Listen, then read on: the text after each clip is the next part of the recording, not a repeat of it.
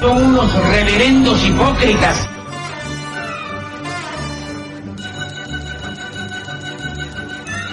¿Por qué no suben a la tribuna a responderme si son tan hombrecitos? Tú te puedes reír, tú puedes decir lo que tú quieras, pero tú mientes.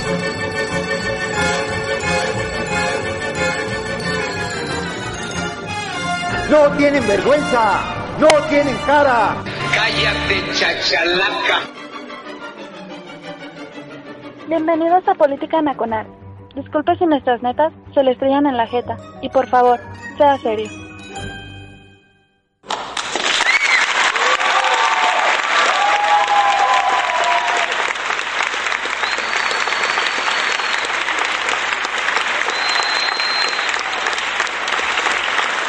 Suficiente.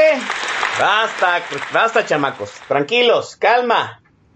Hola a todos, soy Oscar Chavira dando comienzo a Política Nacional en radiotuteros.com, la casa de Política Nacional desde hace 10 años. Ahora veo muchas caras nuevas. ¿Quiénes son todos ustedes? ¿Sí? Eh, mire, desde que empezó aquí a haber invitados de lujo, pues se ven caras nuevas. Yo sé que todos vienen pagados, ¿no? Algunos vienen a aplaudir al invitadazo de hoy. Eh, ya, ya no puede uno invitar a divos tuiteros sin que traiga a, sus aplaudidores de base, ¿no? Eh, eh, esto ya se ha convertido como en un mitin de Morena, ¿no? Delgado lleva, lleva los suyos, Porfirio tiene sus, los, los suyos también, y ahora veo pues que invitamos este al maestro Vix, trae su porra, luego invitamos al colega Esquetino, también trae su porra, y pues ahora el, el invitado de hoy también trae porra, qué bueno, ¿no? Ajá, sí, qué bueno. Eh, yo sé que parte de, las, de los aplausos que van a expresar en este momento no son hacia su, servidor. Yo soy un humilde carpintero, un simple jalapcables, pero se agradece a la gente que amablemente está ahí en el tag, a la que nos está saludando ya vía Twitter y que se acuerda del pinche Chavida. Mire, ya nos, ya nos retuiteó Macario Esquetino que, por cierto va a meterle una demanda aquí a Política Nacional. Luego vamos a hablar de ese desmadre que se está haciendo con el playlist. Pero mientras, déjenme darle la más cordial bienvenida a este programa y advertirle a la gente que está nueva, que recién llega, ¿sí? Que viene con el invitado de hoy, pues que, mire usted, yo le advierto que Política Nacional no es un programa para bodoques, ¿sí? Así de fácil. Entonces, eh, eh, póngale, no sé, Bob Esponja sus chamacos, eh, póngale otra vez este Frozen, eh, mándelos con la abuela, ¿sí? O póngase sus chicheritos en los oídos, porque pues este no es un programa para, para este, para bodoques. De vez en cuando a los invitados o al chavira se le sale pues, el código postal, ¿no? Y, y créame usted, eh, mi hermano Javo Chávez me acusa de que no tengo barrio, pero pues sí nací del otro lado de la calzada en Guadalajara, para los que conocen esta gloriosísima ciudad. Miren, hoy viene ahí un invitadazo. Ustedes lo pidieron y se los trajimos. Hicimos una vaquita para este llegarle al precio. ¿sí? Invitó al maestro Don Vix. Este, le adjudicó, yo no entiendo el cómo, el blasón de que era un DJ. Dije, el maestro Don Vix es DJ. Ah, órale, ¿no? Y dijimos, tenemos que traerlos para que pasgue por esa situación. El maestro Don Vix, después de que le dijeron que ya era un DJ, se ha divatizado enormemente y teníamos que tener, traer al culpable de eso. Mire, yo me honro, me pongo de pie de tener aquí invitado a Pablo Magluf. Pablo, bienvenido a, a Política Nacional. Mi querido Oscar Chavira, es un verdadero placer, un honor, después de tantas expectativas y de todo lo que tuve que hacer, entre, entre otras cosas, ascender a Don Vix a calidad de DJ, que ahorita quiero explicar por qué. Eh, pues ya después de tantas expectativas, yo siendo fan después de muchos meses, pues es un verdadero honor estar aquí. Y pues sí, quisiera arrancar explicando por qué me parece que el maese Don Vix merece el título honorario de DJ que a propósito es un buen premio venir aquí porque me cayeron los detractores de Don Vix, peor que la red AMLO. Sí, oiga, sí. Este, pues bueno, yo creo que el Don Vix es, no solo es un cuat que le pone play y ya, ¿no? Te deja eh, en soledad escuchando música, sino que tiene todo un, un preámbulo, una explicación, una suerte de curaduría para cada rola, casi como si fueran, pues, este, placas de museo. Entonces eso yo lo aprecio mucho. Eh, segundo, porque pues este recupera lo que parecía ya casi perdido, ¿no? Casi lo que estaba para la ignominia. Creo que me pasó con Caló en el caso de Don Vix. y, créeme que Caló no ha sido lo peor que ha puesto el maestro, ¿eh? Ah, no, no, no, ya tú, tú, no, tú no estuviste el día que puso Mercurio, ¿sabes? Qué pena. Pero es que una vez puso a la Tesorito y ah, bueno. pues le dio toda una textura de, eh, toda una explicación previa estilo Monsiváis, la historia, este, en fin, un prólogo, ¿no? Y pues yo creo que eso el escucha siempre lo agradece. Y este, y, finalmente, pues eh, eh, yo soy millennial, aunque dices que tengo voz de ya de Enrique Rocha. Este, pero soy millennial y a mí me tocó que los DJs ahora pues ya son de, los que ponen play al iPod, ¿no? Ya, sí, así no, es. Ya no existe eso del tornamesa y las mezclas y digo, todavía existe, pero a mí más bien ya me tocó el DJ de fiesta con iPod. Entonces, pues, este, yo creo que Don Vic se eh, entra en todas esas y me pareció, eh, me pareció un buen gesto con él, que además lo aprecio. Bueno, bueno. yo, yo creo que hace, este, fueron muy salameros uno al otro, qué bueno, ¿no? El maestro Don Vix ha revivido al nostálgico que todos llevamos dentro. Yo sé que muchos reniegan de, de él, yo sé que muchos lo traen, es, parte del gen de la Gen X. Mire, ahora que me voy enterando que Pablo McLuff es millennial, se lo vamos a perdonar aquí en Política Nacional, ¿no? Eh, no es un pecado, pero qué vergonzoso. Este, definitivamente, qué bueno que ha este, encontrado su nostálgico interior Pablo Magluf a través de la, musa, de la música del maestro Don ¿no? Eh, oiga, pues qué bueno que está aquí eh, Magluf. Aquí muchos están este, ya dando los blasones de Pablo, diciendo la realidad, ¿no? Pues, le ha puesto dos que tres chingas a dos que tres personajes impresentables de este gobierno que también nosotros quisiéramos ponerles unas chingas. Gracias por ello, ¿no? Eh, aquí recuerdan cierto debate con Atolini, ¿no? Que, que de hecho ahora Atolini va a, salir a colusión porque fue uno de los candidatos para presidir, pues eh, voy a aquí a citar al, a mi este colega Esquetino, pues al zoológico de Morena. Que eh, obviamente Atolini ya sabíamos que no tenía la mínima posibilidad, él nada más iba a darle cierto contexto moral a la elección y tarde o temprano se iba a disciplinar, ¿no? De hecho ya se disciplinó. Ahora ya vimos que también este, el señor Gibran se disciplina, a pesar de que eh, un día andaba muy furioso diciendo que había eh, habido este pues mano negra en las encuestas. Digo, ¿qué encuesta no tiene mano negra? Pero ¿para qué se prestan para esos juegos?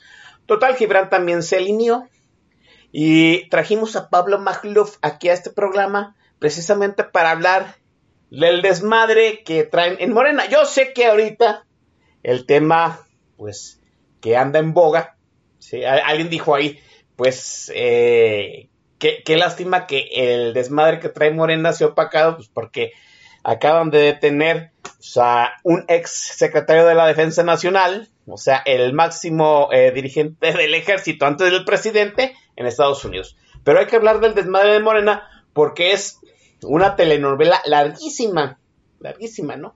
Yo antes de definir qué es lo que ha pasado con la con el cambio de dirigentes de Morena, quisiera escuchar la definición de Pablo Bagluf acerca de Morena. Alguien decía que en, este, en esta especie de país, en esta especie de democracia, el único eh, partido que se acercaba a la definición real este, de partido político había sido pues Acción Nacional y todos los demás pues, habían sido eh, Frankensteins políticos de esa misma definición. ¿Cómo definirías tú a Morena? Si es un partido político, ¿qué es Morena en cierto sentido para México?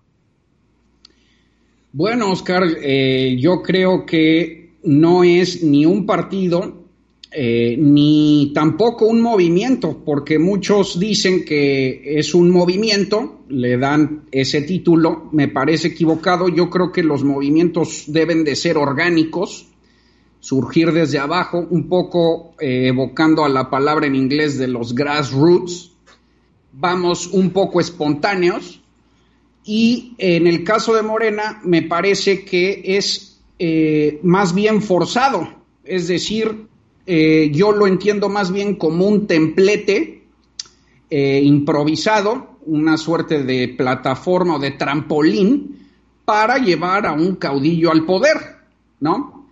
Eh, ahora, creo que el adjetivo de zoológico lo usó como adjetivo Macario, le queda muy bien, pero eso ya más bien es una cualidad del propio templete. pero desde luego que no es un partido político, nadie respeta sus estatutos, no tiene reglas claras, no parece ser, digamos, un mecanismo de representación eh, este, democrática. Yo creo más bien que fue un eh, conglomerado improvisado para llevar a López Obrador al poder. Y eh, otra cualidad o más bien otro atributo ahí que se le puede achacar es que todo mundo, todo mundo leyó que López Obrador iba a arrasar, vamos, me refiero a los políticos, eh, de modo que todo mundo saltó de forma oportunista eh, para colgarse del, del tsunami, ¿no? Eh, entonces yo creo que no es ni partido ni movimiento, sino más bien un trampolín eh, para llevar a López Obrador al poder. Y para eso sirvió y queda en duda si se va a fraguar formalmente como partido político, como mecanismo de representación popular, eh, como vehículo de ascenso al poder para nuevos dirigentes o simplemente se va a quedar como, eh, eh, digamos, a One Hit Wonder, ¿no? Una, una, plataforma, para usar términos musicales, una plataforma de una sola vez para un solo personaje y más o menos iría por ahí mi lectura. alguien decía que Morena era la evolución mm, moderna del revolucionario institucional. Eh, ¿Cómo lo ves tú? Yo, yo siempre he dudado de esa definición porque me parece que el revolucionario institucional fue una amalgama de varios movimientos con cierta legitimidad, que, en cierto, sentido fueron agrupados por la man, por, vamos, por la visión política de varios hombres, pero no en favor de uno de ellos, podría decir, decirse así, ¿no? Este, y en cierto sentido yo, yo diferencio mucho al PRI de Morena, porque pues en el, en el PRI había quizá reglas no escritas, acuerdos este, implícitos, esa disciplina partidista que los hizo gobernar durante 70 años sin mayor decisión hasta que la corriente democrática empezó la, la, fuga de cerebros o la, o, la, o la fuga de, de, cacharros, ¿no? ¿Cómo ves esta situación? ¿Es Morena una evolución moderna del PRI? Eh, no, yo estoy de acuerdísimo contigo, para nada. Eh, primero porque el PRI logró incorporar a las arcas del Estado a los grandes sectores sociales, eh, desde militares y clases medias hasta obreros y campesinos, ¿no? vamos, era una estructura corporativista, homologada al Estado y en ese sentido, por más charro que fuera y lo que quieras, eran profundamente institucionales, tenían que serlo. Como bien dices, pues tenían toda una serie de códigos, de rituales, yo diría casi hasta esotéricos, medio, mafiosones, por supuesto. eh, pero que justamente aseguraron el proyecto transeccional. Eh, esa fue la gran virtud, viéndolo en términos pragmáticos, pues del general Cárdenas. López Obrador y Morena son, eh, deja tú ya poco institucionales, son, eh, digamos que las tribus del PRD, pero convertidas en maras salvadoreñas, o sea, este, no solo no creen en las reglas ni en, ni en ya no digas democracia, son profundamente antiinstitucionales y lo podemos atestiguar ahorita. Ni siquiera al interior de su propio partido pueden respetar estatutos, todo mundo eh, madrea al árbitro, desconoce las reglas, los compromisos previos, este, acusan unos de otros de delincuentes, hay incluso hasta pues demandas, no hay ninguna disciplina. Eh, de modo que yo no veo para nada el símil con la organización prista. Ahora bien, desde luego que tiene todos los vestigios o, ¿cómo te diré?, lo cosmético del nacionalismo revolucionario, lo más pues digamos, populachero del PRI, si lo quieres ver así, desde luego, ¿no?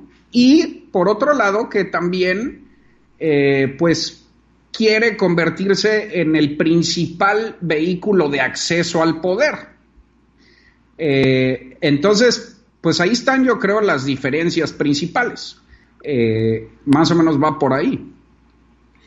Hay, ah, hay, nosotros decimos aquí en Política Nacional que hay dos fuertes corrientes que han estado en pugna o en acuerdo, en cierto sentido, dentro de Morena por el control dentro del partido y, en cierto sentido por jalarle una de las cuerdas al presidente. Estamos hablando de la vieja guardia priista, encabezada por el senador Monreal, y los, este, ¿cómo decirlo? Los chavistas, ¿no? La, la visión más, este, más radical de izquierda, en cierto sentido, personificado en su momento por Jacob Polemski, ¿no? Son las dos, fuerzas, las dos fuerzas que, el yin y el yang, aunque en realidad aquí no hay una parte buena de Morena, que han estado en pugna. Esa pugna eh, ha permeado precisamente, sobre todo, en la elección de su dirigente, de su dirigencia. ¿Cómo, cómo ves tú esta situación dentro de Morena? Eh, los chavistas contra pues, la vieja fauna jurásica del PRI que brincó a Morena. Bueno, yo justamente veo más grupos, eh, Oscar. Veo mucho grupos.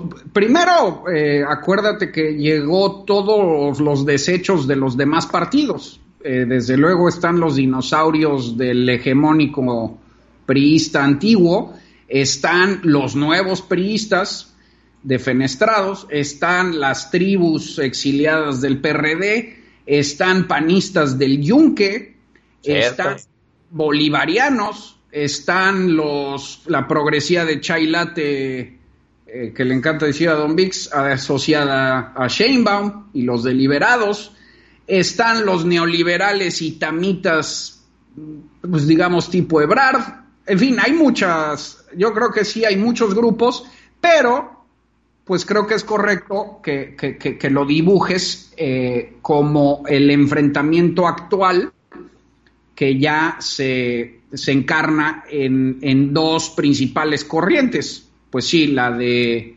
Marcelo Ebrard, cuyo delfín eh, podríamos decir, conjeturar que es delgado, y la corriente de de, de Sheinbaum, cuyo delfín es Porfirio.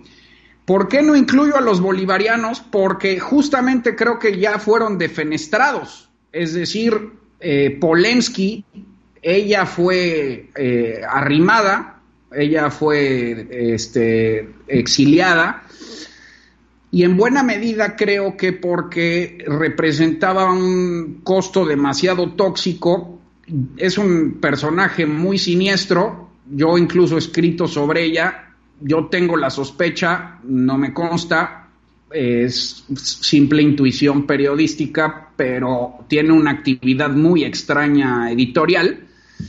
Eh, yo tengo la sospecha de que podría ser agente propagandista cubana, ¿no? Al menos, eh, al menos de forma voluntaria, no sé si a sueldo. Eh, pero ahí, o sea, ella está muy ligada a los medios de comunicación cubanos, venezolanos, Díaz Polanco y todos estos también. Y yo creo que han perdido prácticamente todas las batallas, ¿eh? Este, no veo en dónde se hayan logrado imponer. Eh, y ya desde hace un año, desde finales del año pasado, que tocaba, eh, digamos que, este, renovar la dirigencia de Morena, no se pudieron poner de acuerdo pero ahí sí se ve que alguien dio el manotazo para eh, quitar a Polensky, ¿no? Eh, también ahí pues había ciertos vínculos de corrupción, no sé, siento, yo no le doy tanto peso a los bolivarianos, eh, también creo que no le conviene demasiado al presidente dada la relación con Trump.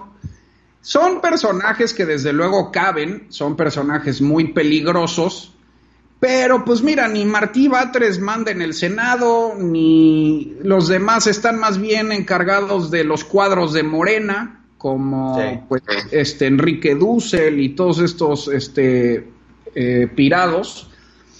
Y pues este, yo no veo para nada que tengan mucho poder. Yo más bien creo que está justamente la disputa entre Sheinbaum y Ebrard. Y eh, eh, de eso sí podríamos platicar un poquito más. Qué, interesante este punto, porque eh, entonces en cierto sentido la lectura de haber retirado por las buenas y por las malas a Jacob Polemski es parte de la gran derrota del ala bolivariana, Pablo. Sí, yo lo veo así. Eh, no se han logrado imponer en casi ninguna política pública. Si tú evalúas las políticas del, digamos, las leyes y las iniciativas, eh, generalmente las que ahí el canal ha sido delgado, es el que ha podido fraguar todas las propuestas en el Senado Monreal. Eh, y los bolivarianos están relegados un poco, eh, en parte sí a, a, lo que te decía, a esta parte más bien de formación de cuadros, aunque también eh, en esto sí hay cierto peligro, eh, pues eh, a través de la distribución de recursos para los programas clientelares, que ciertamente ahí hay bastante poder, no lo minimizo, pero yo no sé si, por ejemplo, podríamos catalogar a Raquel Buenrostro y a Gabriel García, que son los la maquinaria clientelar de López Obrador, eh, no sé si podrían entrar en ese grupo bolivariano estilo Díaz Polanco. Em, y, yo más bien entonces creo que quienes están disputando la dirigencia de Morena son los más presidenciables, es decir, los que verdaderamente podrían suceder. No digo que eso vaya a pasar, ¿eh? Pero los que de alguna forma tienen eh, más fuerza, más madera nacional para suceder a López, que tampoco veo que él quiera, ¿eh? ahorita podemos hablar de eso también. Em, entonces sí, yo, yo la verdad creo que los bolivarianos están derrotados, para nada veo que tengan mucha fuerza en el país, eh, qué bueno, ¿no? Porque están totalmente zafados pero eh, este tampoco quiere decir que los otros grupos sean muy nobles, ¿eh? No, no, no. Como, dicen, son pequeños pero traen puñales, ¿no? Exactamente. De hecho, yo siempre he dicho, eh, de los facilitadores del régimen, los que menos me preocupan a mí son eh, este, los bolivarianos porque son demasiado estridentes, son fácilmente discernibles, eh, yo, creo que la misma población se da cuenta em, y son demasiado radicales. A mí los que me preocupan más son justamente los, los, eh, los templados, ¿no? Los, los que le dan un aura de seriedad, los que pueden confeccionar narrativas eh, un poquitito más serias, ciertas políticas públicas, y, y yo no me preocuparía demasiado por esos personajes, me preocuparía más por los otros. Ah, aquí hace una buena pregunta eh, Ritter 476. La, eh, pues la ya legendaria senadora Citlali, no, no, no, la ubicaríamos como bolivariana porque ella ganó la Secretaría General, ¿no? Y, y ella, su triunfo ya no tiene eh, refutación, ¿no? Creo que ganó por el 70% de la encuesta. Doña Citlali no era del ala bolivariana. Pues Citlali es muy cercana a López Obrador. De hecho, yo creo que arrasó justamente por su servilismo. Este, ahí fue mucho más claro, eh, fue expedita la victoria, porque eh, con Citlali no iba a haber absolutamente ningún problema, ¿no? Es una entregada absoluta. Eh, ahora que mencionabas a los pobres Gibran y a Tolini, a Tolini más bien iba por la Secretaría General. Y fíjate que ese se cuadró muy rápido con Citlali. Así es, sí. Porque eh, yo, yo nunca pensé que Atolini fuera más inteligente que Gibran. Pero, la fíjate, sí, la, la pues es que luego estos cuates con lenguaje demasiado académico y, filosofía detrás, pues este te dan el pantallazo, ¿no? Pero no. Sí. Eh, yo creo que Atolini fue mucho más práctico, más pragmático, la leyó más rápido, en parte por lo que digo, porque ya estaba muy cantado lo de Citlali. Eh, desde luego que ella tiene vínculos con Martí Batres, acuérdate que son los dos senadores del centro. Eh, y pues eh, sí, pero ella sí es muy cercana a López Obrador. Entonces, este, ya estaba muy cantado, ¿no? En cambio, Gibran iba más bien por la dirigencia, donde están los verdaderos trancazos. Y ya no sé si estaba buscando una diputación o veto a saber, pero pues le, salió el espíritu obradorista, empezó a cantar fraudes y ya lo callaron, lo sentaron como niño regañado eh, y ahora terminó apoyando, fíjate, a, Delgado. Sí, a Mario Delgado, ¿no? Yo les dije que Gibran se iba a, a, disciplinar, ¿no? Al más puro estilo de lo que decía don Fidel Velázquez. Yo sé yo sé que para muchos, incluido Pablo, pues la figura de Don Fidel pues, ya es, yo creo que borrosa entre sus memorias, ¿no? Pero Don Fidel luego sacaba perlas de sabiduría dentro de los códigos no escritos del Jurásico Institucional, ¿no? Y él decía, pues el que se mueve no sale en la foto y Gibran entendió, pues que tenía que disciplinarse, ¿no? Miren, déjeme dejar aquí este segmento. Estamos platicando muy a gusto, muy sabroso con Pablo Magluf. Este, lo trajimos aquí precisamente para hablar de Morena y también para que nos evidenciara, para que dejara este en su sitio correspondiente al maestro Don Vix, programando un playlist de alta escuela, de buena música, de acordes correctos y pues eh, yo le voy a conceder a Pablo Magluf que presente la primera de su selección de este playlist. Pablo, el micrófono es tuyo. Gracias, mi querido Oscar. Es un honor. Sé que es una distinción que no le dan a muchos primeros invitados. De, eh, hecho, de, hecho, déjame decirlo, tú eres el primer invitado que tiene las manos dentro de la consola por primera vez. Pues fíjate, qué buen trato me dan, hombre. ¿Qué hice yo para merecer esto, verdad? este, bueno, pues vámonos con soundtracks, eh, aprovechando el gusto por las películas y la música, me parece que es un formato poco explorado, de repente se nos olvida, pero hay muy buenos soundtracks. Y yo creo, eh, pensé un poco en la lógica del tema, de lo que es eh, el destripadero en Morena, eh, para elegir esta lista. Y pues vámonos primero con Dark Knight de, The Blasters, que forma parte de la, del, soundtrack de la película From Dusk Till Dawn, del crepúsculo al amanecer, de Robert Rodríguez. Esta película sobre vampiros caníbales. pues ya, no, ya, no, hace falta más explicación. Vámonos y volvemos aquí a Política Nacional, señores.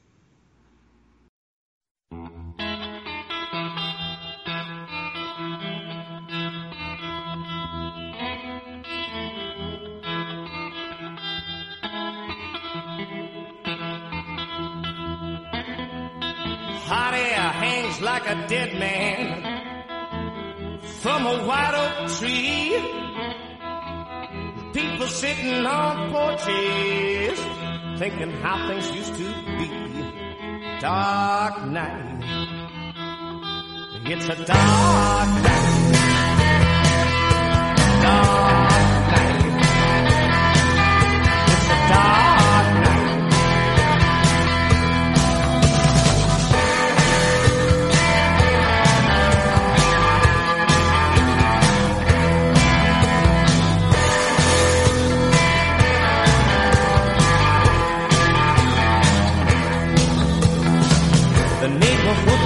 changing.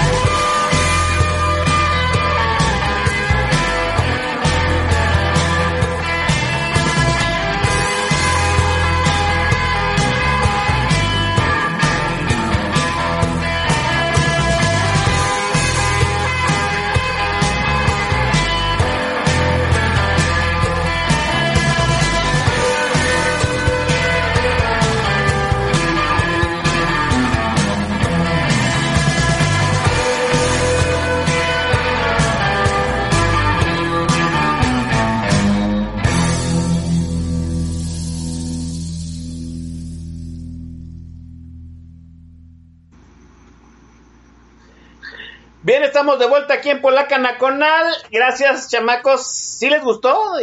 The Blasters. Aquí M, eh, Mr. X 2019 dice que oficialmente se acaba de recuperar el nivel de política nacional. Digo, ¿alguna vez había, digo, de entrada, ¿alguna vez habíamos tenido nivel? Digo, porque, pues, o sea, si nunca lo tuvimos, ¿cómo lo perdimos, no? Esa, es- esa sería una buena pregunta. Déjenme, eh, pinche Corazón. Dice que no está mal el pero la música, pero no exagere. Mire, Corazón y mi estimado hermano Javo Chávez están haciendo un complot para que en este programa se ponga Grupo Marrano. Yo digo, cuando crezcan, pidan su playlist, niños, ¿no? Déjenme darle eh, saludo a la gente que está aquí en el tag. Déjenme explicarle el tag de Política Nacional, porque luego dicen, la gente que acaba de llegar, todo, todos los grupos de, de Pablo Maglov, ¿no? Y dicen, ah, cabrón, pues, ¿cómo llegamos a este mendigo con Gal? ¿No? ¿A, a qué muladar nos traes, Pablo? Etcétera, etcétera. Mire, el tag de la estación, pues es un pequeño chat que tenemos ahí. Eh, hay gente, este, ya tiene bastantes años ahí, se los agradezco enormemente y pues se pone rudo a veces, ¿no? A veces está interesante el tag de la estación. Gracias a la gente que está ahí, nos acompaña semana a, semana, independientemente del invitado, gracias a la gente nueva que amablemente ha llegado con el, este, pues el que me acompaña el día de, de hoy en Palo Macluf. Este, está Corazón, está el Master El Shah. Yo nada más quiero que el Master El Shah se manifieste si le gustó la primera rola que puso Pablo, porque pues el Master El Shah es la señal de si el playlist funciona o no funciona, está bien contestona, está Maru Roj, está, ay, se me va Almirante 04, el- está el Chamaculatoso, eh, Hernán Corona, eh, Roduraz, Rajvalgard, Mike 49 Fly, el Mister X 2019, Agusmal eh, 4, al señor Ronan Torolinius, Claudia Parada, Dritten 107, eh, Capitán Gato, David Logic, Santiago Arroyo, eh, Yaya Marchena, el señor Vespasiano, acaba de llegar mi estimadísima frontera México, gracias a todos ellos que están ahí en el traje, hemos tenido aquí este menciones de Pablo Corcuera, Héctor Díaz, Marian Tupé,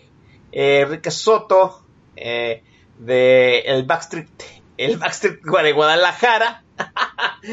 Un saludo al Backstreet de Guadalajara. Ya estábamos recordando con él en algún momento, pues, cómo era la antigua Facultad de Ciencias Químicas uh, de Alma Mater, ¿no? Tiene un moral que tiene más de 60 años y, un, y una banca que yo creo que ya va por los 50, ¿no?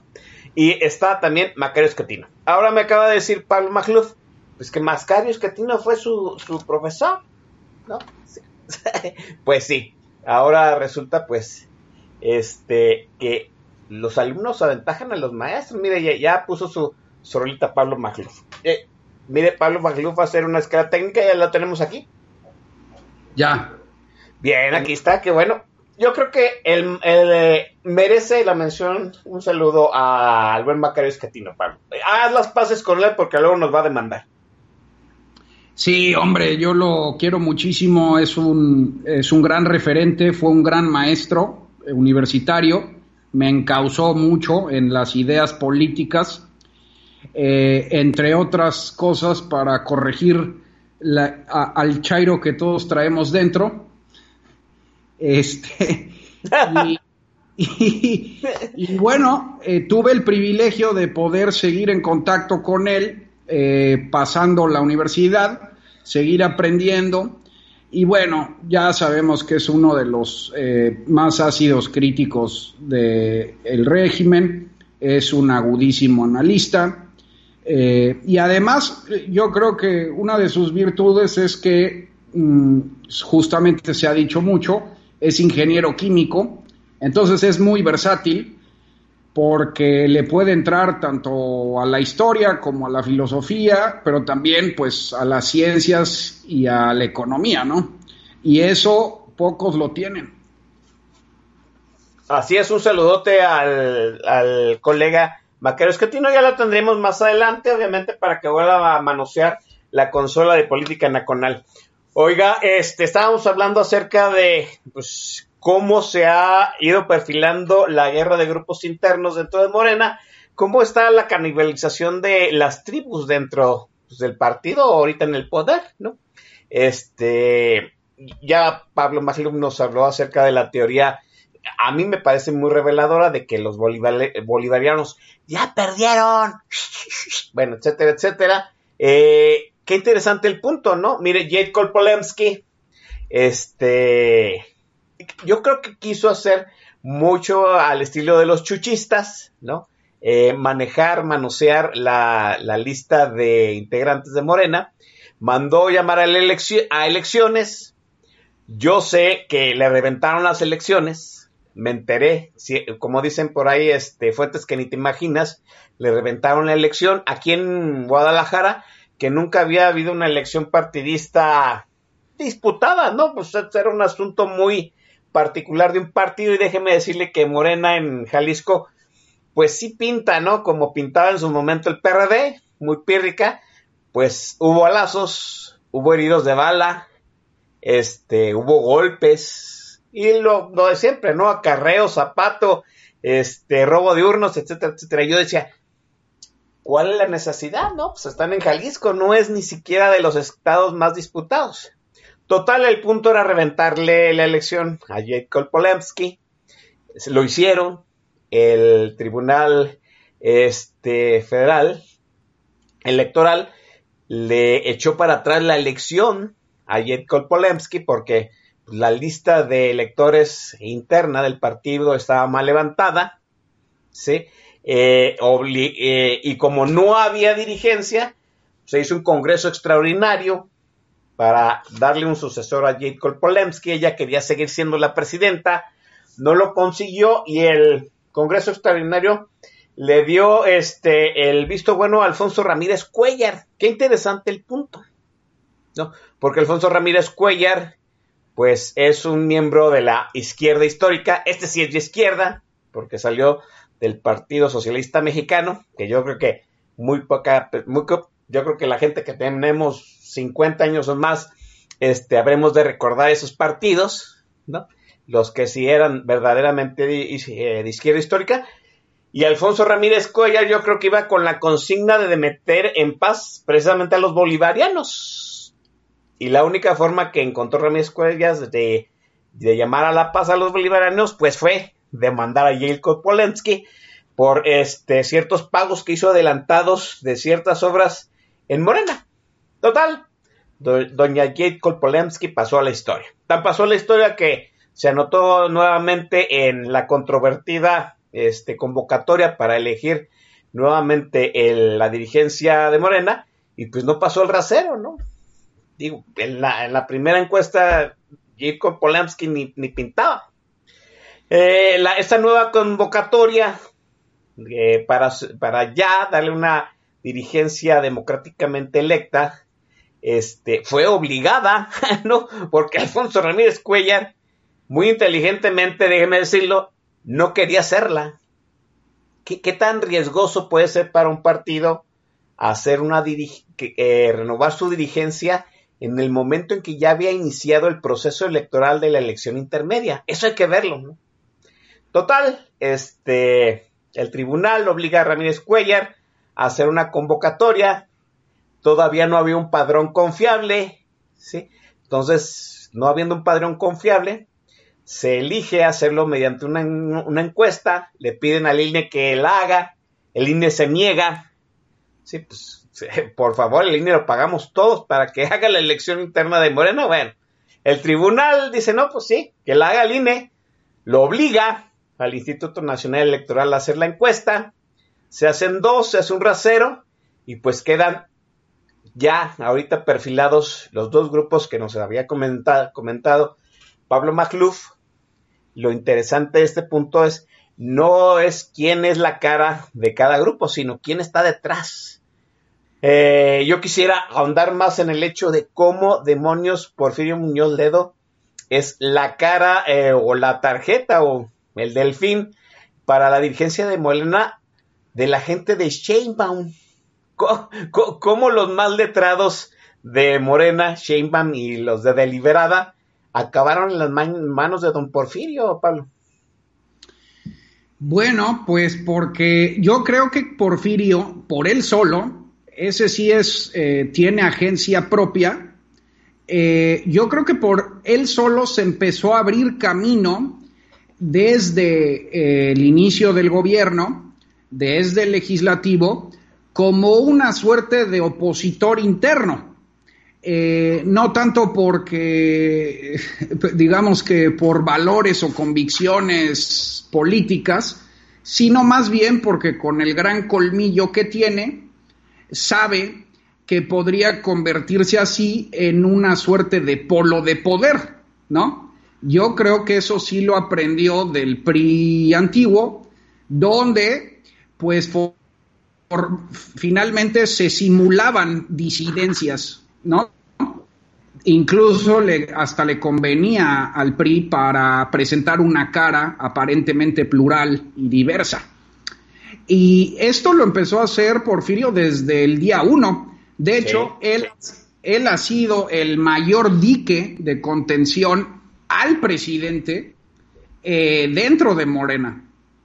Eh, entonces, eh, por otro lado, jaló, yo creo que el propio Ebrard, siendo el miembro más competente de todo este régimen de barbarie e ineptitud, finalmente, pues Ebrard es un neoliberal, es un cuate de la izquierda más moderna, de la izquierda más técnica, si lo quieres ver así, bon vivant, es incluso hasta cosmopolita, ¿no?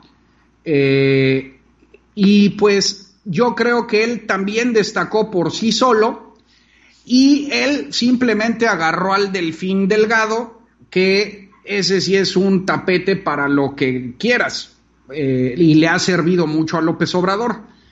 Entonces, esa configuración eh, dejó enemistados ahí la leyó Sheinbaum. Sheinbaum leyó que, Quebrar ya traía Delgado, ya traía su propio camino hacia el 24.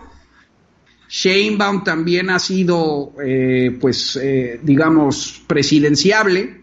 Es, es una de las, eh, digamos, de las figuras más leales al presidente, o había sido, pero han tenido sus roces, han tenido sus roces, sobre todo creo que en el manejo de la pandemia y también en cuestiones de seguridad, ¿no?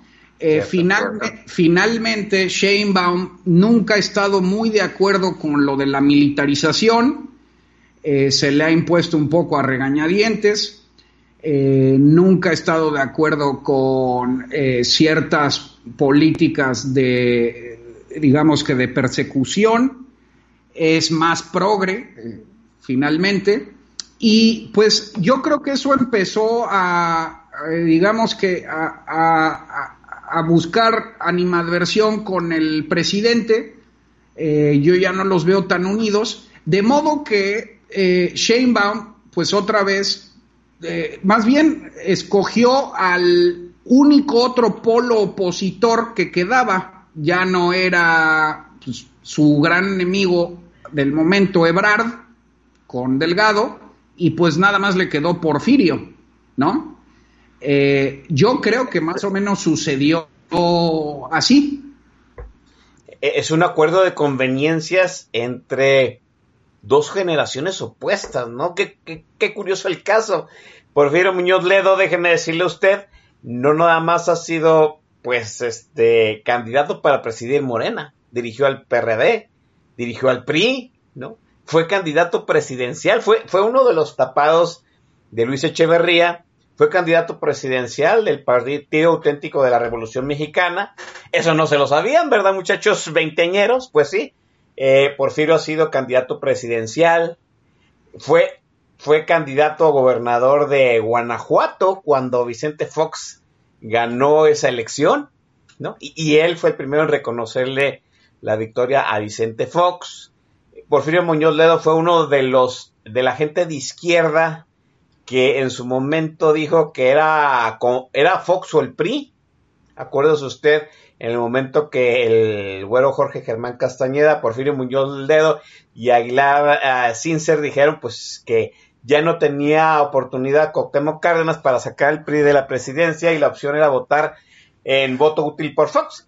Pues ese es Porfirio, ¿no? Ha sobrevivido muchísimos años, es un señor, pues este, alguien decía que en el cubículo de, de Porfirio Muñoz Ledo siempre olía a bebidas espirituosas, pero yo siempre he dicho, pues es un manual, es un manual, es el decano de los legisladores mexicanos porque se la sabe de todas, todas.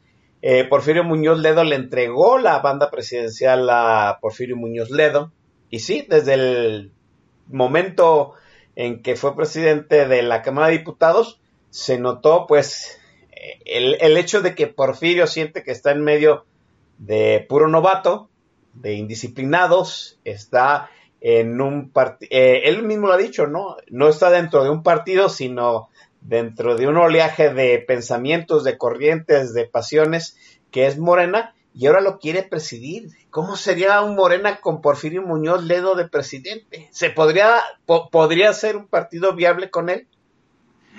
Mira, cualquiera de los dos, creo.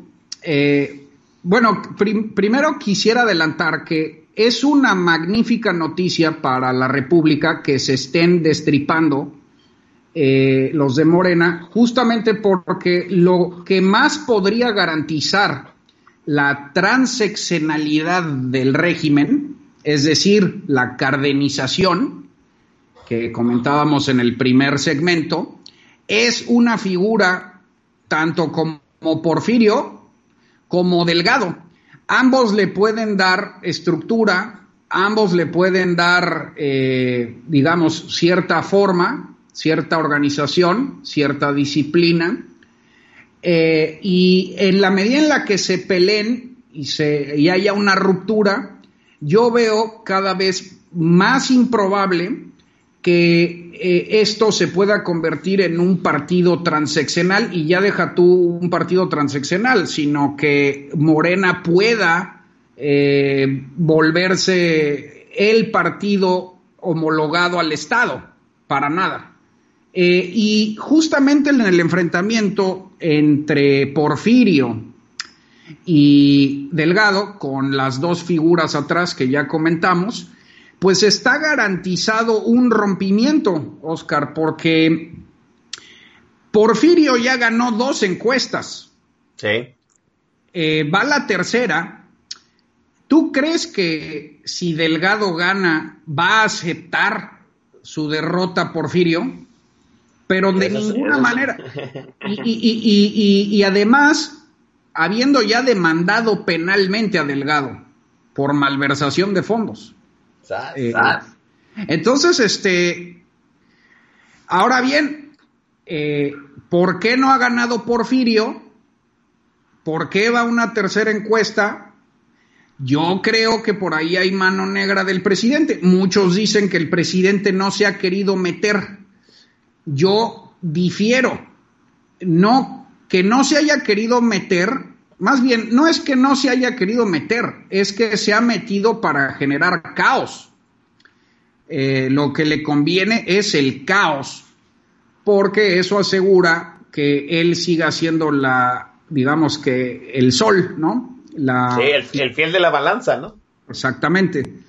Eh, pero, ¿por qué, por qué Porfirio eh, no se dieron por buenas esas dos primeras encuestas que ganó?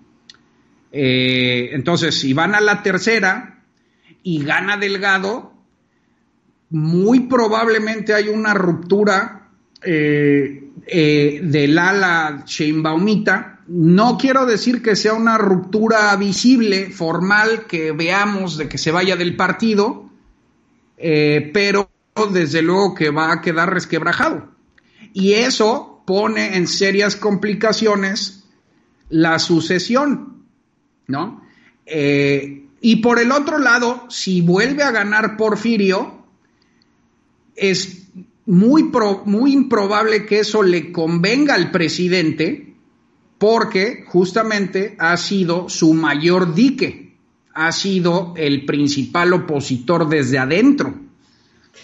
Al presidente le conviene más, yo creo que al presidente le conviene más, si tuviera que escoger entre las dos figuras, lo que más le conviene es el caos, desde luego, pero si sí. tuviera que, que, escoger, yo creo que le conviene más Delgado, que es eh, bastante servil, ha sido su principal instrumento de iniciativas, su principal instrumento legislativo.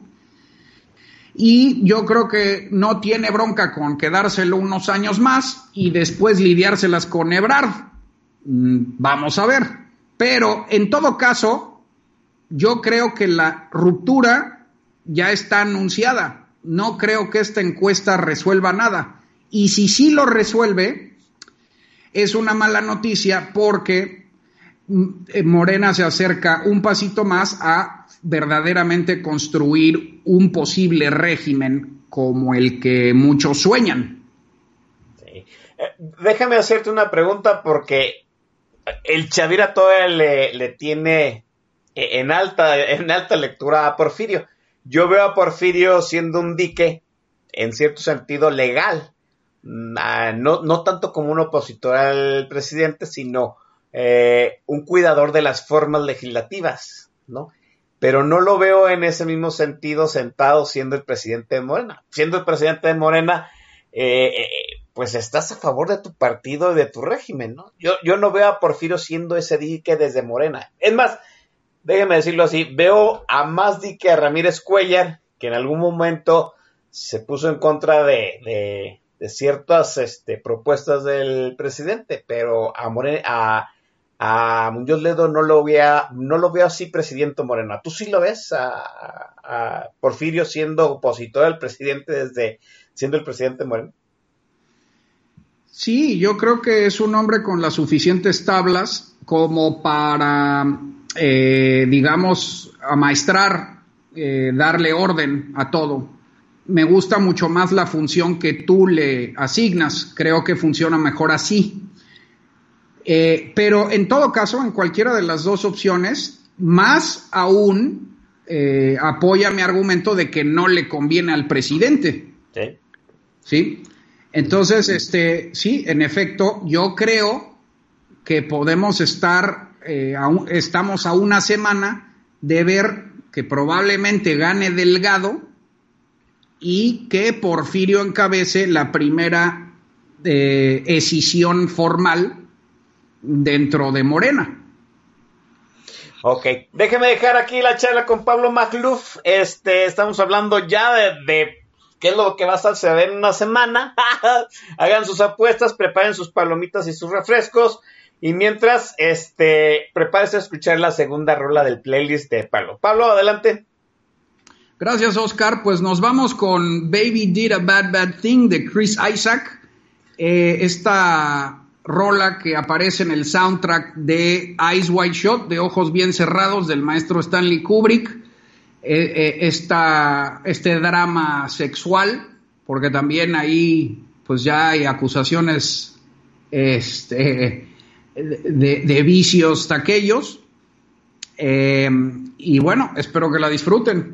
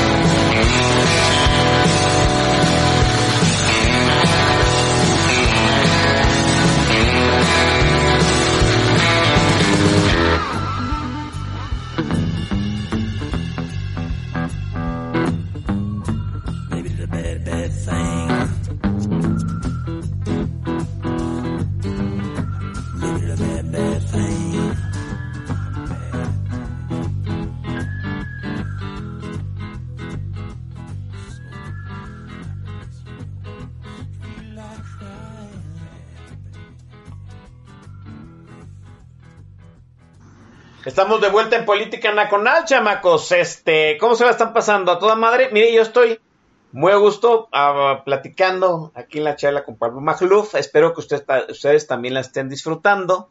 La música, perdón, yo estoy aplaudiendo el, el playlist. Maese Don Vix, perdóneme, pero de vez en cuando uno quiere acordes más, más, este, más deluxe, ¿no? Ah, hay que decirlo, yo también he validado varios de los este, playlists del Vix. ¿no? O sea, yo aplaudí Popocatépetl de Fey, perdón, no, perdón. Este, dice Guzmán Ref que extraña la Banquels. Todos extrañamos en algún momento esa situación. Odín Esparza está dándole visto bueno al playlist. Muchísimas gracias a toda la gente que está manifestando. Eh, ya llegó, ya se está a- aquí haciendo presente. Nos están dando retweets. Está muy padre a toda madre la plática con Pablo Magluf, sí. Y mire, si va a haber una fractura. La gran pregunta es si va a ser un infarto fulminante o va a ser, va a quedar ahí resentido el corazón de Morena, porque estamos hablando de la dirigencia nacional. Ya hay eh, ciertos recelos por la forma en que se, se le sacó, se le eh, hizo a un lado a Jacob Polemski. Ob- obviamente Jacob Polemski pues, se representa un alia mi- minoritaria, pero dejar a un lado a, a Porfirio Muñoz Ledo que este pues es la carta de Sheinbaum y, y la gente progresista, podríamos decir, decirlo de cierto sentido, de deliberada, no es fácil, ¿sí? Dejar a un lado a Delgado, que está siendo apadrinado, apadrinado por Marcelo Ebrard. No hemos hablado de ello. Quisiera rápidamente, este, Pablo, ¿cómo llega a ser eh, de eh, Mario Delgado el delfín para la presidencia de Morena de El Chamaco Ebrard? Bueno, pues yo creo que eh, ahí sí hay cierta afinidad más o menos ideológica, eh, porque ambos vienen de este sector, ambos vienen de este sector más tecnocrático, eh, más moderado, eh, un poquito más técnico, que sí juega un poco con los neoliberales, son interlocutores más o menos válidos con grupos empresariales. Este, recuerda que pues Delgado sale del ITAM, Sí. eh, este, Marcelo Ebrard, pues ya hemos comentado, es un eh, socialdemócrata cosmopolita, eh, bastante fifí. Ahí sí yo creo que hubo una suerte de afinidad más o menos ideológica y creo que va por ahí, sobre todo porque eh, el eh, Delgado tiene no solo la venia, te digo, de Ebrard, sino también tácita, y si quieres para propósitos de generar caos y lo que quieras, pero del presidente, en buena medida, porque ha sido un buen vehículo legislativo. Eh, prácticamente todas las iniciativas que han pasado por Delgado se las ha entregado al presidente. De hecho, eh, ah, perdón. De hecho, la última de los fideicomisos, pues todos vimos a, Mario Delgado tragando sapos como, buen político, ¿no? Es, era evidente que él no estaba a favor de la cancelación de todos los fideicomisos, pero se disciplinó, Pablo. Exacto, ahí la conveniencia, te digo, es que Delgado sí es un tapete, o sea, es un, eh, es un lacayo absolutamente servil, eh, y Porfirio no, ¿no? Ahora, sí quisiera yo aclarar, aprovechando la oportunidad, que en el intermedio me decías, eh, no parece probable una escisión, y yo te decía, sí, no una escisión formal, ¿no? No vamos a ver eh, a Porfirio formando un nuevo partido, ni mucho menos. Es más probable, como bien tú decías, que negocie, que pacte de alguna forma, pero el infarto va a ser fulminante en términos de la preparación para las elecciones, sobre todo para la sucesión presidencial del 24. Eh, Ajá. Adelante, adelante, perdón.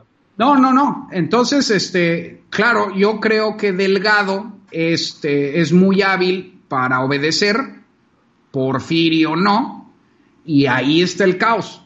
Eh, de cualquiera de los dos que gane, va a haber un infarto.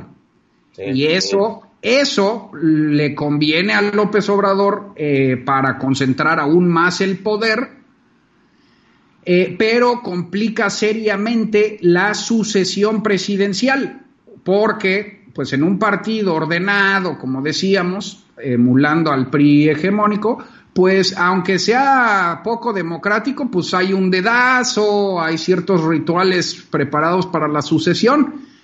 Aquí sin sucesión no queda muy claro qué carajos va a intentar López. Si va a intentar perpetuarse en el poder, que sería una locura. Yo creo que si algún día lo soñó y lo sigue soñando, no puede, se le está desbaratando el país.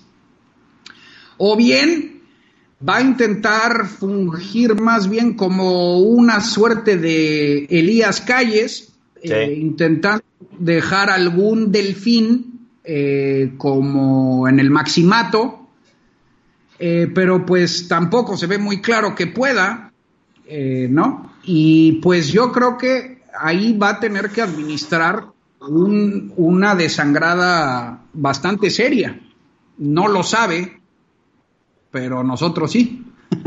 Eso me parece que es la mejor noticia, ¿no? Yo Exacto. estoy totalmente de acuerdo con Pablo. En este momento llegamos a un punto en que nada más vamos a medir el grado del infarto que va a suceder en Morena pues en una semana, chamacos.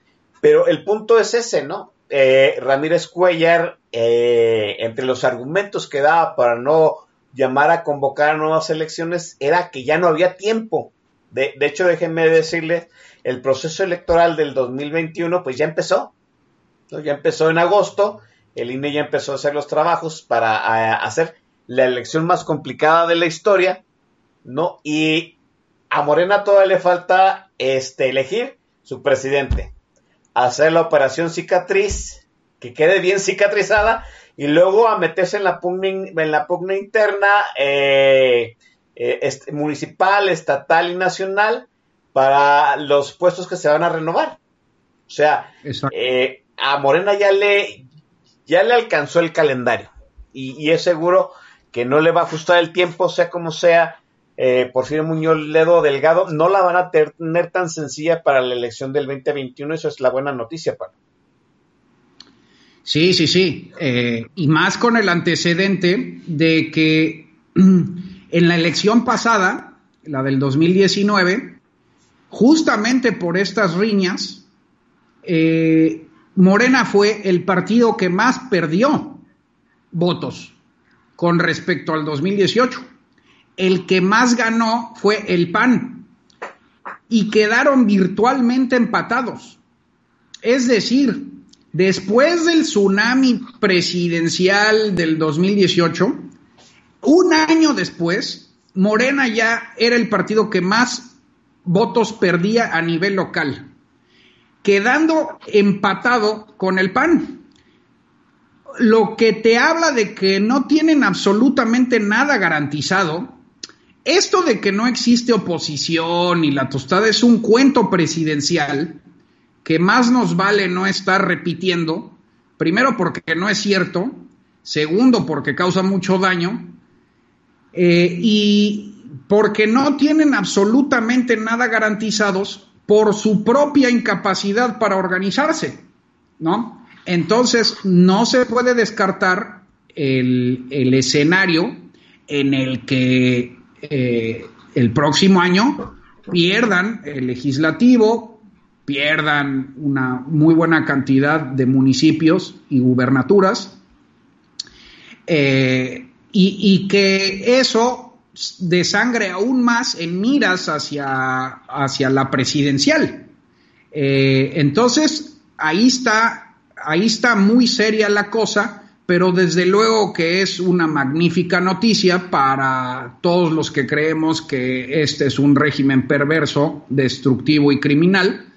Y eh, otra magnífica noticia es que se sigan destripando, ya te decía, eh, no eh, en la medida en la que no consigan formar un partido con posibilidades hegemónicas, pues yo creo que tendremos un futuro mejor, menos asiago, ¿no?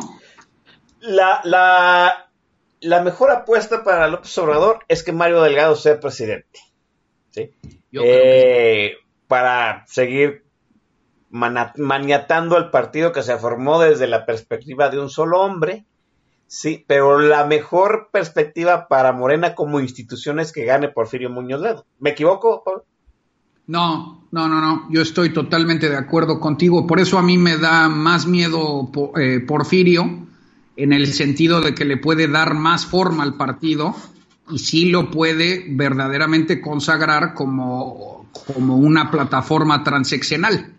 En el caso de que gane Delgado, veo más probable que quien mande ahí sea absolutamente López Obrador, sin ninguna oposición interna y que eh, después, ya, ya con el rompimiento previo entre Sheinbaum y Ebrard, este, después López Obrador se las tenga que ver con, eh, con Ebrard, que tampoco es su gallo. Ahí hay un gran problema, ¿no? Eh, eh, nunca creo que López Obrador haya sido muy afín a Ebrard, siempre lo ha boicoteado, siempre lo ha saboteado, pero ya veremos en ese entonces, falta mucho.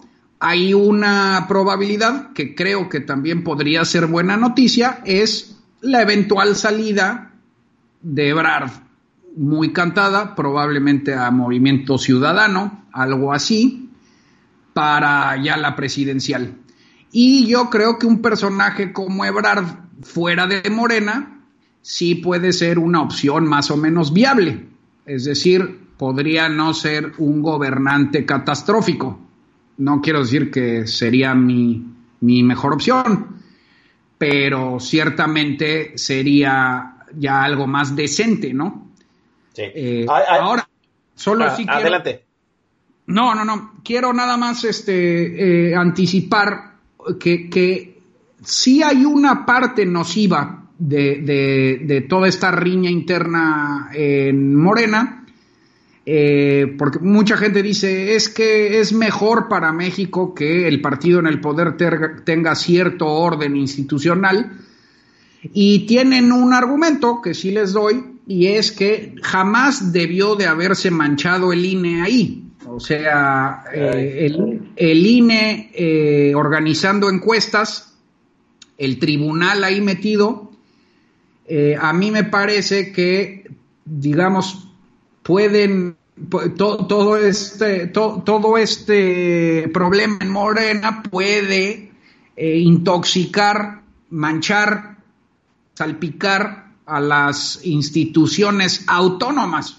Así es. Eh, y de hecho muchos personajes dentro de Morena, los enojados, pues han golpeado al INE porque la encuesta no les favorece. Y esa sí es mala noticia. Creo que el INE lo ha jugado más o menos bien, se ha desmarcado, pero esto todavía no acaba, ¿no? Entonces, este, aguas ahí. Hay una, pos eh, hay una, hay- yo creo que hay una gran posibilidad de que la operación cicatriz salga desde los pinos, de que López intervenga al final de cuentas, porque yo no le veo una salida no negociada a todo este desmadre que ya iba. Pues mire, la elección original de Morena fue en agosto del 2019, o sea que ya llevamos un año en este drama caníbal que tiene Morena y yo no veo como no la mano interventora de, este, del presidente pues vaya a meter orden. De hecho, a mí me parece que dentro del caos que tú estás diciendo que quiere generar López Obrador con una tercera encuesta era, es precisamente eso, ¿no? Que las bases, las bases, las entrecomillo, pues le pidan al presidente que meta en orden o ponga a negociar, a sentarse a Mario Delgado y a Porfirio Muñoz Ledo. Es, la operación cicatriz va a ve- venir pues del partido que, vamos, del hombre que parió el partido, ¿no? ¿Cómo lo ves tú, Pablo? Desde luego, Oscar, pero si no es así, o si no se puede, si ya es insalvable, irremediable, el propio López Obrador ya tiene otras cartas. Es decir, por ahí empiezan a aparecer los partiditos satélite, ¿no? Est- Esta semana se le dio el registro al partido del Bester, eh, el partido de Pedro Aces, ¿no? Y eh, eso nada más demuestra, eso sí, con la venia del presidente, absolutamente, ¿no?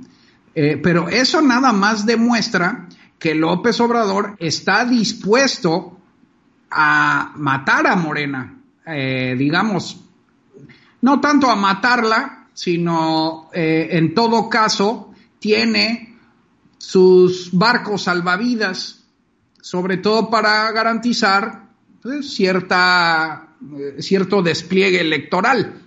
Cierto, cierto. Sí, entonces este, yo creo que sí, ahí el problema es que si entendemos a Morena no como un partido, ni tampoco como, como un, un movimiento, sino como al inicio comentamos, como un templete temporal, un mero trampolín para llevar un caudillo al poder, pues es muy fácil que el caudillo, una vez ya alcanzado ese poder, tire a la basura el partido. Cierto, sí. Este, al, fi- al final, al cabo, vuelvo a decir, ¿no? El partido no hizo al candidato, el candidato hizo al partido. Cosa que ha sucedido a lo largo de la historia de este país muchísimas veces, ¿no? Y, y ¿qué sucede? Pues que luego el candidato tira al partido precisamente porque ya no le sirve. Eh, por ahí hubo algunos López que, que también se apellidaban López, no que hicieron exactamente lo mismo. ¿Cuál es tu predicción, Pablo, para la elección de Morena en una semana? ¿Quién gana? Yo creo que va a ganar Delgado, eh, pero no lo va a aceptar Porfirio. Más o menos lo que ya comenté en el, eh, en el programa. Eh, mira, no me encantan los pronósticos desde que me equivoqué con Trump. ok. Sí, porque son bastante riesgosos, pero lo contesto eh, a juzgar por lo que yo creo que le conviene al presidente, ¿no? Pero tampoco descarto que tenga que haber otra encuesta o que vengan más demandas o que se aplace y veto a saber ahí en qué terreno nos metemos. Pero sí, yo creo que Delgado ya, eh, justamente por el espaldarazo tácito presidencial, yo creo que ya logró eh, un poco más de apoyos, sobre todo de los jóvenes. Eh, y la muestra ahí que queda muy clara es que a la toma, supuesta toma de protesta orquestada por Porfirio en una de las casas de campaña en la colonia Roma, pues se le presentaron todos los colectivos feministas que también ya están contra Sheinbaum y muy buena parte de esa organización sí la puede estar orquestando Ebra- Ebrard eh, desde la Ciudad de México, que todavía tiene muchos tentáculos ahí. Entonces, este, yo creo que Delgado ya logró tener mucho más respaldo de los sectores juveniles, de las bases y de ciertos otros grupos de poder, más el espaldarazo tácito del presidente. Sin embargo, pues sobra decir que en un país como México, con un caudillo como López Obrador, pues no va a suceder nada de lo que decimos si no lo quiere él, ¿eh? Si López Obrador en la semana o ya tiene otra decisión o cambia de decisión o quiere más caos, no hay manera de predecirlo. Ahora hay que decirlo eh, también, ¿no? Ya apareció una foto de este Gibran pues, saludando a Mario Delgado. Fíjate, eh, en cierto sentido, pues es un no, el, acuerdo desde las bases, como decía Gibran, pues están con él, ¿no? Cada foto de, saludando al candidato, ustedes ya saben cómo traducirse, ¿no? Estoy con él, vengan conmigo con él. Eh, sí, va a ser un desmadre, vamos a ver qué sucede. Eh, nada más hay que tener mucho en cuenta, muchachos, que la operación cicatriz en Morena debe ser rápido y debe de ser un acuerdo duradero porque pues ya no hay tiempo, ¿no?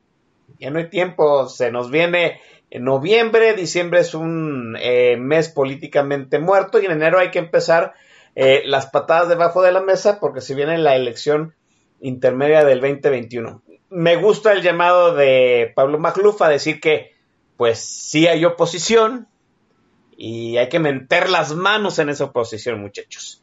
Vamos a la última intervención musical en la consola de política nacional de Pablo Magluf. Pablo, adelante.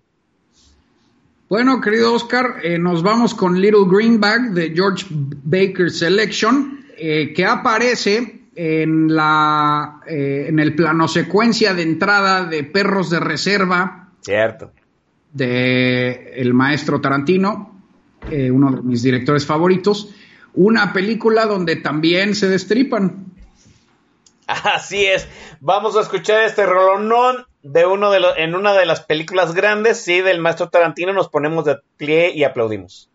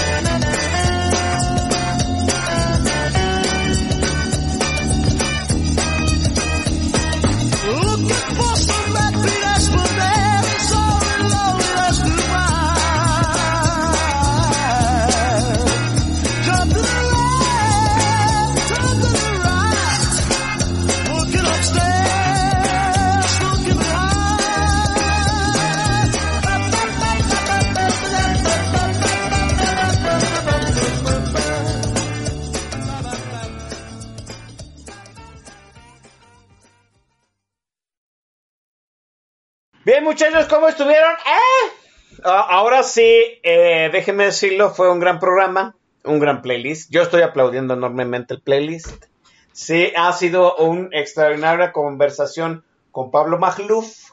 Ya pagó la visita. Sí, yo, yo decía, Pablo Magluf puede manejar un programa en vivo de radio. No, pues sí, definitivamente sí. Eh, qué grato tener personas así que sepan eh, hablar rápidamente de lo de este del tema que casi se la llevan en piloto automático yo aplaudo la participación de Pablo Magluf y te lo agradezco enormemente Pablo El placer es mío, querido Oscar, y debo de yo, eh, por mi parte, reconocer que eres un magnífico conductor. Yo que participo bastante en medios eh, nacionales, pues reconozco que tienes mucho talento. De, no me había tocado eh, o pocas veces una charla tan amena, tan ligera, eh, y en buena medida se debe al, al entrevistador y al conductor. Y la verdad es que ha sido un placer. Este, creo que hay pocos programas de política y humor tan, tan cáusticos, tan incisivos y este, tan finos. Entonces el placer es mío. Oiga, eh, Pablo Magluf está aquí de invitadazo de lujo, pero tiene su propio podcast, ¿no? Venga, Pablo, es la hora de la promoción desvergonzada. Sí, me pueden escuchar en Spotify y en Apple. Eh, mi podcast se llama Disidencia, es producido por Dixo y sale todos los jueves. Eh, también es un podcast con un invitado. Todas las semanas hablamos de, pues, la agenda pública, de temas de interés público.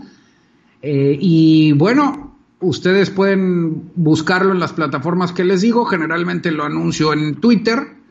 eh, y espero tenerlos por ahí.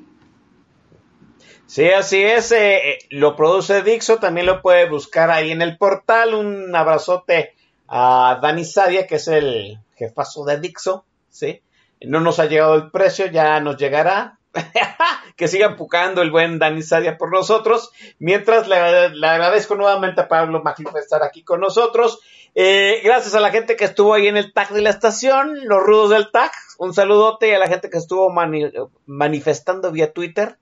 Nos estaremos escuchando la semana que entra. Conste, conste. El Chavira no se va a ir de vacaciones. Pero también no voy a estar totalmente a su disposición, ¿eh, criaturas? Ya veremos quién es el invitado de la semana que entra. Mientras, bájenle dos rayitas al estrés. Generalmente, déjeme decirle que cierro con la última rola, pero esta rola es un rolonón y quiero que pues, el buen Pablo Magluf cierre el programa presentando pues esta enorme canción. Pablo. Gracias, querido Oscar. Pues vámonos con Beyond the Sea del gran Bobby Darin. Eh, es parte del soundtrack de Los Buenos Muchachos. Nada más que esta la escogí porque mm, me parece un emblema de elegancia, de finura, que es todo lo contrario a Morena, ¿no?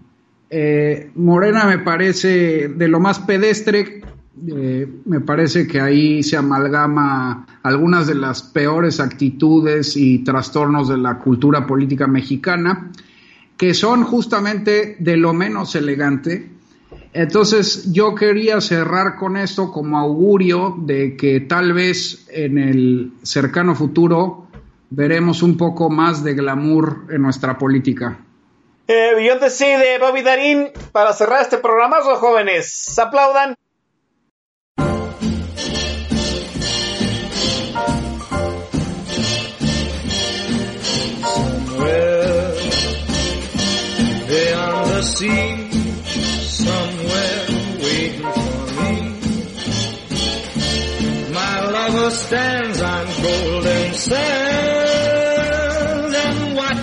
The ships that go sailing somewhere beyond the sea. She's there watching for me. If I could fly like birds on high, then straight to her